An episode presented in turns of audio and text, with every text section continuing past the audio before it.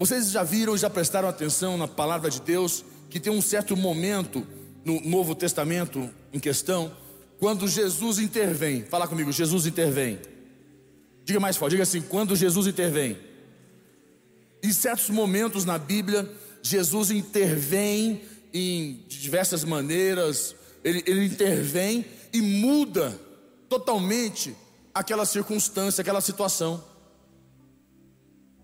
Ele faz algo que até então aos olhos dos homens não é normal e cria a disposição, a ciumeira, as crises, aquelas pessoas que começaram a ficar certamente é, preocupadas com a, a, questão profissional financeira deles e começaram a atacá-lo e persegui-lo e por aí vai. Mas esta situação que nós temos que entender é que Jesus, quando ele intervém, tem uma história de um grande homem de Deus, é, na Bíblia que se tornou um grande homem de Deus, que era Jairo. Jairo, ele tinha uma causa. Eu quero apresentar para vocês a causa de Jairo. E nós, e a causa de Jairo tinha uma filha é, e esta filha de Jairo tinha 12 anos de idade, e esta filha estava numa situação de enfermidade bem complicada, é, era grave, e provavelmente ela não se sustentaria e viria a óbito, como teoricamente aconteceu, mas Jesus interviu na história. Então quero que você entenda, abra comigo a tua Bíblia, vamos lá, Marcos capítulo 5, no versículo 21. Quero ler com você, Marcos capítulo 5, no versículo 21. Está lá. Diz assim: Tendo Jesus voltado no, no barco para o outro lado, afluiu para ele grande multidão, e ele estava junto do mar.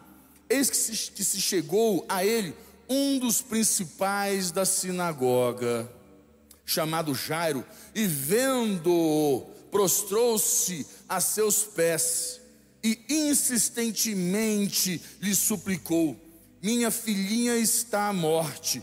Vem, impõe as mãos sobre ela, para que seja salva e viverá. Aí aqui diz o que? Jesus foi com ele. Aqui na minha versão diz Marcos 5, 24. E diz: E Jesus foi com ele. Cadê? Jesus foi com ele, está ali. A grande multidão seguir, não, isso não tem nada a ver. Então, é, então diz aqui, Jesus foi com ele. Se você conseguiu enxergar claramente aqui três coisas importantes que aconteceram. Primeiro ponto, Jairo o que, que fez quando encontrou com Jesus? Prostrou. Depois, clamou o quê? Como diz aqui, que, ele fez o quê? Insistentemente lhe suplicou. Apresentou a causa dele. A minha filha está à beira da morte, impõe as mãos sobre ela. Opa, ele falou: olha, tem um segredo, eu sei que o Senhor pode se o Senhor botar as tuas mãos, que, que vai acontecer? Vai mudar essa situação. As tuas mãos vai intervir na situação e vai mudar tudo isso daí. O que, que eu quero que você compreenda, entenda no teu coração? Que Jesus, Ele é a esperança dos desesperançados. Pessoas que perderam a esperança podem voltar a ter esperança. Porque Jesus é a esperança dos desesperançados e mais. Quando você caminha com Jesus, o impossível pode acontecer. A palavra é essa, o impossível, não é o possível. O possível já cabe a nós, aos homens, ao ser humano. Mas o impossível, aquilo que você mal conseguiria pensar ou imaginar. E ele fala aqui claramente, nesse primeiro momento, que Jairo tem uma causa impossível e o desespero de Jairo levou ele a Jesus com um senso de urgência. Olha, minha filha está à beira, minha filhinha está à beira da morte. Não tem uma outra opção. E Jairo tinha uma, uma causa urgente e a sua filha estava, como você viu aí, em uma situação complexa. Ela tinha 12 anos de idade. Você vai ver isso não aqui em Marcos, mas em Lucas, porque essa passagem se repete em Lucas e lá diz que ela tinha 12 anos de idade. E todos os outros recursos, digamos assim, que haviam, que estavam disponíveis para aquela situação, Jairo usou deles. Jairo usou todos os recursos que você possa imaginar. Jairo era rico, Jairo tinha influência, e Jairo usou de todos os recursos, mas existem certas causas que os recursos dos homens, os recursos da, do ser humano, não têm poder, não funcionam, são ineficazes, infelizmente são limitados, mas os recursos do reino dos céus são ilimitados, são causas para causas impossíveis. Amém, igreja? E E uma coisa impressionante dentro disso tudo, que havia um sofrimento profundo em Jairo. Havia um sofrimento nele. E muitas pessoas pensam que o sofrimento ele é até então ruim. Calma, calma. O sofrimento ele não é bom. Mas desde que você tenha um Deus vivo, poderoso, que você tenha um altar, que você tenha alguém que traz resposta, o teu sofrimento ele não é tão ruim assim. Você precisa compreender. O sofrimento muitas vezes ele pavimenta o nosso caminho para Deus, para o nosso milagre. Estou vivendo um sof... estou debaixo de um sofrimento com a minha empresa. Este sofrimento vai me pavimentar a minha, minha busca pela presença de Deus de tal maneira que Ele possa intervir na minha empresa, na minha causa, no meu casamento, nos meus filhos, nos, nos meus negócios, na minha pessoa física, minha, em mim, nos meus sentimentos. Porque as pessoas avaliam o sofrimento como algo ruim ou como um castigo de Deus. Muitos pensam assim. Não, Deus permitiu o sofrimento, não estou vivendo esse sofrimento, é porque eu, eu tenho que sofrer isso mesmo, é porque eu também, né, estou desse jeito. Não, não, não permita mentiras na sua mente e seu coração. E vou dizer, vou mais profundo ainda, mesmo que o sofrimento tenha sido algo por uma escolha errada da tua vida, Deus transforma qual for a maldição em bênção na tua vida. Então não tem sofrimento que prevalece fazendo você sofrer. A palavra de Deus diz: o choro dura uma e a alegria vem pela. Quer dizer, tem tempo para terminar o sofrimento, a não ser que você seja tão doente emocional que gosta de ficar sofrendo. Você é tão dodói, tão sensível, que você não quer ver a cura, porque infelizmente muitas das curas que você vai ver, elas não estão simplesmente na, situa na situação, como a situação de Jairo. Vou te mostrar. Vou deixa, deixa eu eh, chegar lá, porque senão vou antecipar aqui os, os contos, né? E as aflições, elas tornam-se fontes de bênçãos quando elas trazem, ah, quando elas, elas, elas nos trazem uma certa busca e nós buscamos a pessoa certa, que é Jesus nas nossas vidas. Até então Jairo tinha Deus. Ele era um mestre na sinagoga, já era um homem importante. Ele conhecia Deus e tinha Deus. Mas não era tempo de Deus, era tempo de Jesus. Deus em Jesus nas pessoas. Deus falou agora, mudou o conceito. Vocês não vão só me buscar, eu estou aí em carne e osso, agora vou mudar um conceito. Antes ela falava com Deus direto, um profeta. Agora Jesus está aqui. É através dele. Tudo é através dele. Agora é com ele. E Jairo começou a observar e enxergou que havia algo diferente na vida deste homem. E importante você entender que Jairo, é, é, é, ele crê que Jesus, for, é, é, é, se Jesus for com ele e impor as mãos, ele fala, né? Se o Senhor for comigo, se o Senhor impor as tuas mãos sobre a minha filhinha, ela viverá.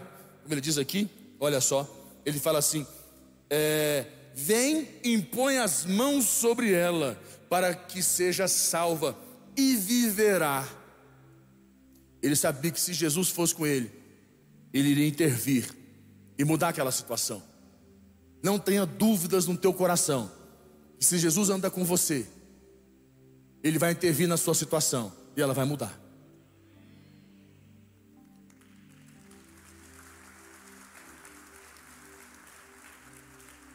E mas houve um segredo na igreja. A Bíblia diz que Jairo fez o que quando ele encontrou com Jesus? Ele se prostrou, ele se ajoelhou. Uma pessoa que se prostra, que se ajoelha, o que ela está fazendo? Ela está abrindo mão, ela está se rendendo, ela entendeu, ela compreendeu que tudo, todos os recursos, todo, toda, todos os argumentos que ela tinha, é, digamos, o poder, a autoridade. Jairo, se você for estudar a vida de Jairo, Você não tem noção quem era Jairo, não. Você está por fora. Jairo era muito mais que você imagina. Jairo tinha uma posição privilegiadíssima naquela época. Jairo, dentro da sociedade, Jairo era uma, um homem muito influente. E a, a, a condição de Jairo, de chefe da sinagoga, um líder na comunidade, ele, você vai estudando um pouco a história de Jairo e você vai compreendendo que ele era admirado. O que Jairo pedia estava disponível às mãos dele. Ele tinha muita influência, muito poder, além de ser muito rico. Ele reunia os sacerdotes, reunia é, é, é, os profetas, gente. Ele ensinava, ele era mestre, era poderoso. Mas é impressionante, né? Jairo entendeu que tudo aquilo que ele tinha, que às vezes algumas pessoas são assim, os títulos que elas carregam, que elas somam ao longo da vida, ah, porque eu sou formado em Y, eu tenho mais X, Z, H, e vai por lá, depois não sei o quê, porque eu fiz, que eu aconteci, porque aquilo outro, porque eu já tive uma situação assim, já vivi, já passei. Escuta, meu irmão, tudo isso que você tem não vale nada quando você tem uma enfermidade, uma desgraça, uma maldição, que essas coisas todas que você tem não podem intervir e mudar nada não podem fazer nada por você. Aí você entende que, o que de tudo isso que você tem, a única coisa que importa é Jesus andar com você. Aí nessa situação toda aqui, você vai entendendo que Jairo era o responsável pelos serviços religiosos. Não, Jairo tinha uma, uma, uma, uma responsabilidade gigantesca na sociedade, na comunidade ali.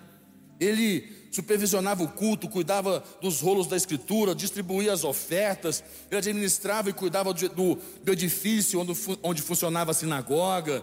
Ele, uma, ele era uma pessoa grande, ele não era uma pessoa qualquer, mas quando ele se prostra, é a hora que ele fala assim: olha, né, todos, os, todos os recursos, essa posição religiosa, social, econômica de um homem, é, não livra ele do sofrimento, não te livra do sofrimento, da dor. A única coisa que livra você do sofrimento, da dor, é quando Jesus intervém. Quando Jesus anda com você, tudo muda. A Bíblia em momento nenhum diz que ele iria, você seria, é, iria, iria, iria, não iria, você não iria sofrer. Em momento algum a Bíblia diz que você não iria ter sofrimento, que você não iria passar por tempos difíceis. Ao contrário, a Bíblia até diz assim: tem de bom ânimo. Ou melhor, ela fala, né? É, é, é, é bem-aventurado aquele que passar por tribulações. Alegre, esteja feliz quando passar por tribulações. A Bíblia fala o contrário, mas a Bíblia diz que ela, o que ela traz para nós, em momento algum ela diz que, que ela, ela, ela tiraria o mal, ela nos tiraria as circunstâncias, o sofrimento. O que a Bíblia diz que Jesus falou é que Ele nos capacitaria ele derramaria sobre nós uma autoridade, um poder, uma competência suficiente para que a condição que nós estivermos vivendo, nós temos condição de enfrentá-la e vencê-la. É isso que Ele está fazendo com você hoje. Ele está capacitando você para vencer essa situação que você está vivendo na sua vida, em nome de Jesus.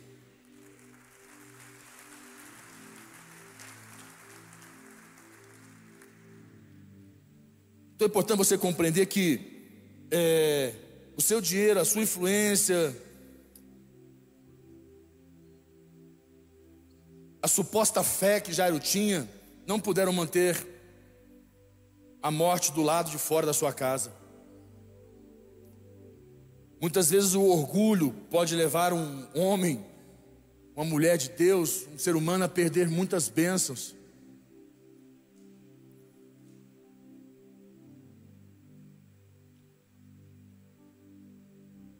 Tem um dado aqui, não quero entrar nesse assunto, mas o desespero de Jair levou a se render de tal maneira que quando ele se colocou, ele se prostrou, ele entendeu que não havia lugar na terra mais alto que os pés de Jesus. Ele falou, não tem lugar mais alto que os pés de Jesus para a minha vida. Aí ele chega. Agora, a, a, o que me impressiona Jairo, tá, Jairo já acompanhava Jesus. Jairo sabia quem era Jesus. Mas Jairo não havia se rendido.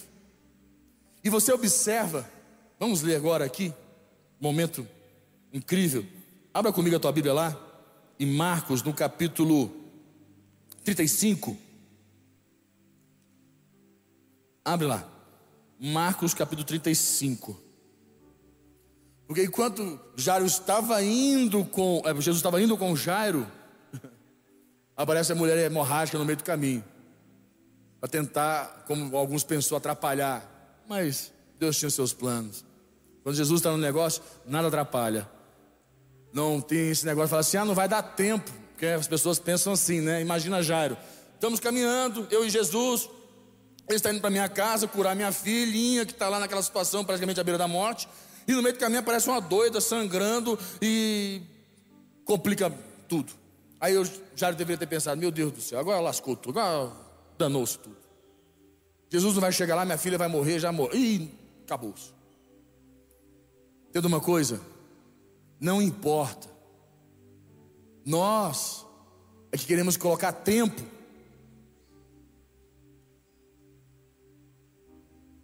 para as nossas para os nossos milagres.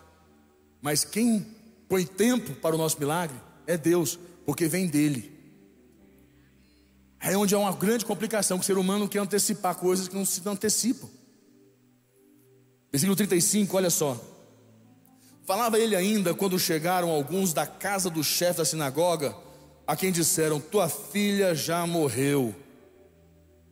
Até então, quando ele saiu, ela estava o quê? Ela estava o quê? Viva.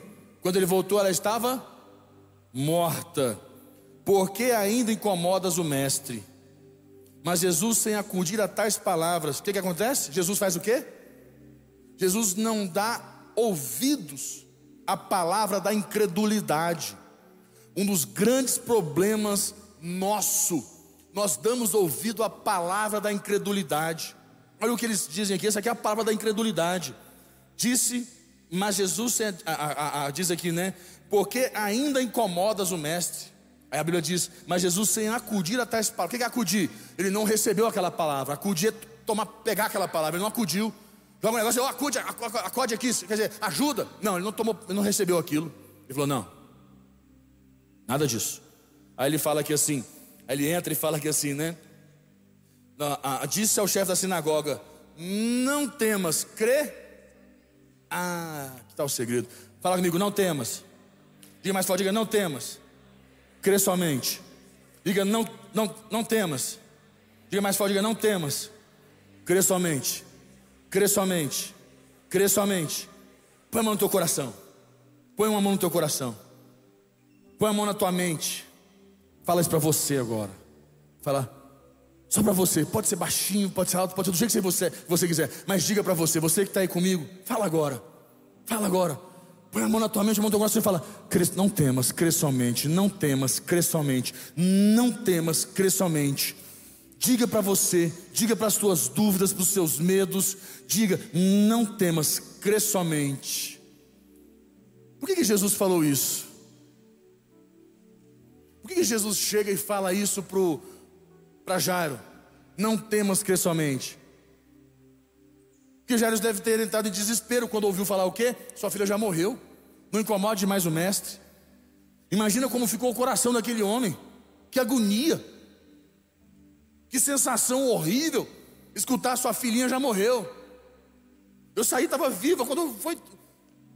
Que situação. Sabe por quê? Demorou. Jesus falou: não, não, não, não entre. Não entre. Na condição da incredulidade. Ah, porque demorou e está vendo, agora não teve mais jeito, o que, que eu vou fazer? Aí, agora... Não entra nisso, porque vai roubar o teu milagre. O que Jesus vai fazer? que, que, isso, que, que uma situação dessa quer fazer? Quer tirar os teus olhos de Jesus e pôr teus olhos na circunstância, no problema. Aí Jesus fala: Não temas, crê somente. Versículo 37. Contudo, não permitiu que alguém o acompanhasse, senão Pedro e os irmãos Tiago e João. O que Jesus fez? Guardou o ambiente. Falou: Deixa esse povo incrédulo aí de fora, esse bando de né, incrédulo, que está com essa mentalidade ruim, põe para fora aí. 38. Chegando à casa do chefe da sinagoga, viu Jesus, o alvoroço, os que choravam e os que pranteavam muito. Pense na situação. O povo chorava e pranteava. O que, que era isso? Desespero. Desespero. Sabe o que é a palavra desespero? Uma pessoa que está sem esperança. Desespero, desesperançado. Uma pessoa que estava aos pés da, de, de, uma, de uma circunstância que ele entrou numa condição emocional tão, tão, tão nervosa, tão ruim, que ele, que ele, que ele, ele é, a, a, perde o controle. Pranteava. Imagina que situação. Mas Jesus faz o quê? Olha aqui no versículo 39. Ao entrar, lhes disse: Por que estáis em alvoroço e chorais? Parece papo de doido também, né? Todo mundo tudo doido, ele fala: Gente, paz e amor, galera. Paz e amor. Imagina falar um negócio desse, um negócio do vamos ver. Igual eu fiquei sabendo aí, pastor, um missionário jogou uma aguinha no Ítalo, o Ítalo queria bater no, no, no missionário. Paz e amor, Ítalo. Paz e amor. Cara fica nervoso, né? Jogaram uma aguinha nele, disse que ele virou, quase demoniou lá. Fiquei sabendo. Estou sabendo, pastor, da sua gafe. Ficou nervoso. Mas deu tudo certo. Aí disse que entrou à madrugada, estava frio, com a roupa molhada. Ofereceram uma roupa seca. Ele falou: também não quero mais. Ficou bravo. Sofreu a noite inteira lá de frio. Paz e amor, pastor. O que aconteceu? Jesus chega numa situação e fala: Gente, o que está acontecendo? Para com isso, vai dar tudo certo, relaxa aí. A criança não está morta, mas o que? Dorme. O povo deve ter pensado: quem é esse louco aí? Quem é esse maluco? Se for para você pensar bem, quem é o certo? Qual é o certo? Diante de uma circunstância, o que age em fé ou que está envolvido nela. O que age em fé é o louco, insensível. Por isso que eu digo que muitas vezes o problema que você tem é a sua sensibilidade. Você é tão sensível que você não consegue enxergar que você precisa tomar umas porradas para você avançar na vida. E você está aí paralisado, e Jesus tentando intervir, e você fazendo o quê? Chorando, pranteando, desesperado. E Jesus falou: Assim não vai. Aí ele vem aqui no versículo 39, olha só. Ao entrar, 30, 40, e riam-se dele, tendo ele, porém, mandado sair a todos, tomou o pai e a mãe da criança e os que vieram com ele, e entrou onde ele estava, ela estava. Tomando-a pela mão, disse: Talita cume, que quer dizer, menina, eu te mando, levanta-te. Jesus interviu. 42. Imediatamente a menina se levantou e pôs-se a andar, pois Jesus, pois tinha 12 anos. Então ficaram todos sobremaneira o quê? Admirados. Mas Jesus ordenou-lhes expressamente que ninguém o soubesse e mandou que dessem de comer a menina. Para aí.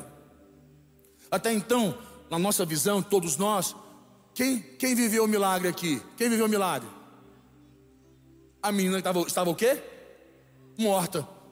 Não, não só, digamos assim, não só ela. Mas o grande milagre estava na vida de Jairo. O grande milagre foi Jairo se desfazer de tudo que ele tinha até então, de todos os títulos que ele acumulou ao longo dos anos, de todas as posses que ele tinha, os poderes, os, as, a, até então, os argumentos, a sabedoria do homem, aquela condição, aquele mestre, aquele conhecimento todo, ele se dispôs daquilo e fez o que? Se prostrou a Jesus. E insistentemente suplicou a ele. E sabia ele, falou: Se o Senhor pôr as tuas mãos, se o Senhor intervir, a minha filha que está para morrer não morrerá, ao contrário, viverá. O grande milagre foi na vida de Jairo, que trouxe a bênção sobre a sua casa. A bênção estava sobre, veio sobre Jairo, e alcançou o que? A sua filha. Consegue entender isso agora? A gente, então a gente pensa que o milagre que Jesus fez, a intervenção, foi na vida da, da, da, da Talita, da menina, e não foi. Quero dizer para você que Jesus está fazendo um milagre na sua vida. Ele está pondo as, estas mãos que trouxe vida sobre a menina, estão sobre você hoje, trazendo vida sobre essa situação que você está vivendo. E vou dizer mais: hoje é terça-feira, até sexta-feira você vai ter resposta de Deus na sua vida.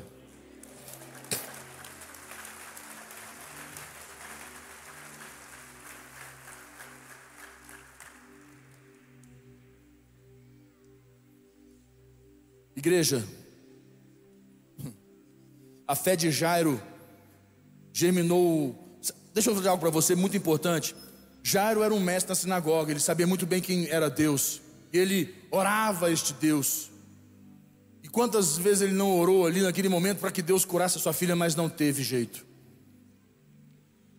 Porque não adianta você ter fé fake, fé errada fé que te engana. Se a fé não estiver em Jesus, a sua fé é uma fé falsa, ela nunca trará resultado. Põe a tua fé, canaliza a tua fé na pessoa certa, que ela se chama Jesus. Aprenda isso, que é muito importante. A fé de Jairo germinou no solo do sofrimento dele, foi germinando esse milagre foi e ela foi severamente testada, digamos assim, mas também foi severa, foi honrosamente honrada. E quando Jesus vai conosco, os imprevistos humanos, eles não podem frustrar os planos, os propósitos de Deus. A coisa mais importante de tudo para mim aqui está lá no versículo, quando, o primeiro, o versículo 24. Põe para mim mais uma vez. Esse versículo para mim, eu tiro aquele momento ali no versículo 24, que ele diz assim: Jesus foi, Jesus foi, Jesus foi, Jesus foi com ele. Vamos querer que Jesus vá com você também? O que, que você precisa fazer? O que, que você precisa fazer? Se dispor de todos esses apetrechos que você carrega ao longo da sua vida, dos números que você tem na sua conta, porque na hora do vamos ver, eles não vão te salvar. Eles te sustentam, te fortalecem dentro de um propósito em Deus. Eles servem para te servir em Deus. As pessoas se enganam e esquecem que tudo isso que você acumula e conquistou e gerou é para te servir, não para te tornar orgulhoso. Tem um propósito nisso, e Deus quer usar você dentro desse contexto. Feche teus olhos, curva tua cabeça. Feche teus olhos, curva tua cabeça. Pai, nós colocamos nossas vidas mais uma vez diante do Senhor. Você que está em casa, não sai. Você que está conosco conectado aí, fica conosco. Eu quero ainda que você receba essa oração e ouça o que eu vou dizer para você.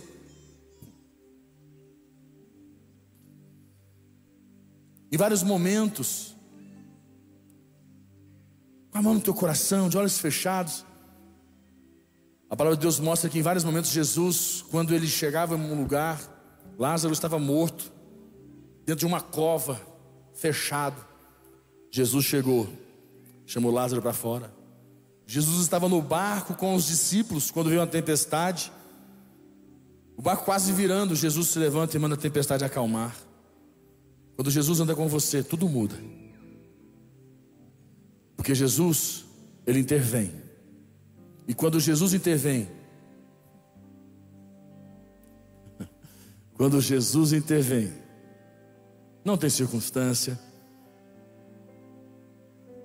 não tem situação, não tem doença, não tem enfermidade, não tem ausência, não tem problemas, não tem gigantes, não tem demônios, não tem nada neste mundo, nesta terra, que nós conhecemos ou venhamos a conhecer que possam impedi-lo de fazer a obra dele. Tira teus olhos da circunstância, tira teus olhos deste problema. Tentaram desfocar ele várias vezes, você viu, já morreu. O povo chorando. Ele falou: Não, ela está viva, né? Começaram a rir dele. Pai, nós colocamos a nossa vida, tudo que nós temos, tudo que nós somos diante do Senhor. Intervenha, Pai. Intervenha, Senhor Jesus. Eu quero que você faça uma oração. Você que está aí comigo, faça uma oração. Faça uma oração e peça para o Senhor Jesus intervir nesta sua causa. Fala com Ele agora. É você e Ele. Fala, Senhor Jesus, intervenha. Intervenha, Senhor Jesus, na minha vida. Intervém, Senhor Jesus, na minha causa. Intervém, Senhor Jesus, como o Senhor interviu na vida de Jairo.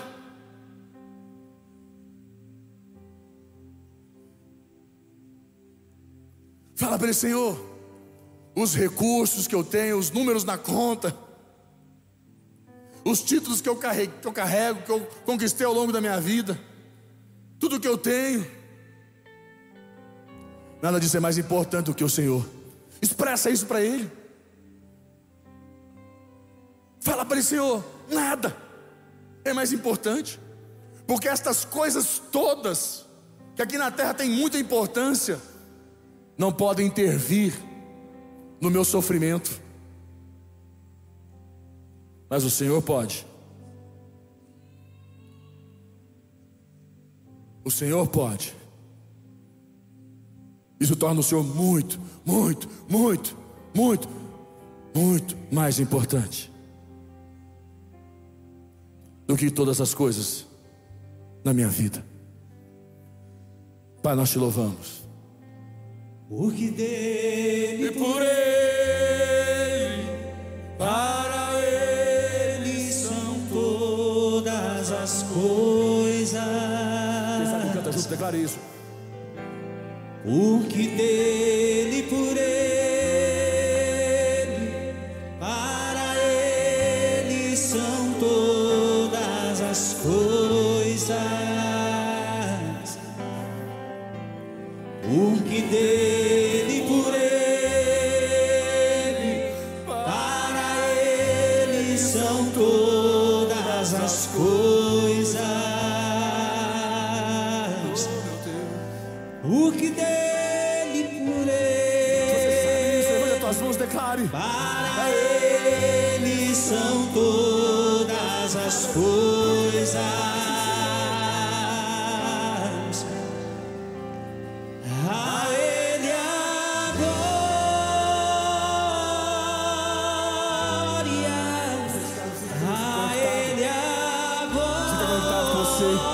Declare isso. A Ele a honra, a glória, o louvor, a majestade.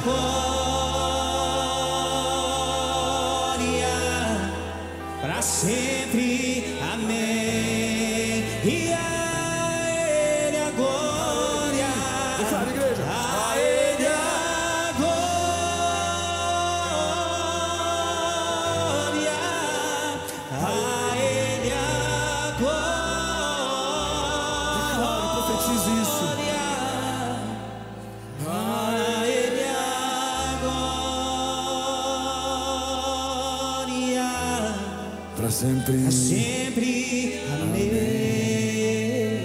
Que você levante as tuas mãos. Levante. Uma delas, as duas, como você quiser.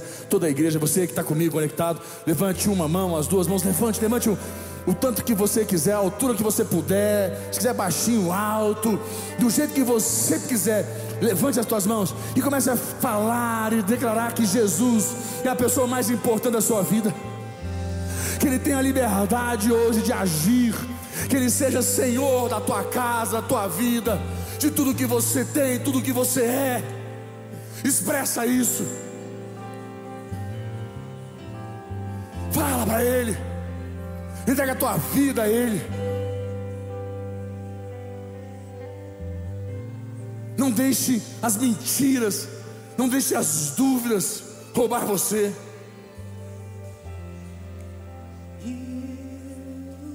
E declare mais uma vez.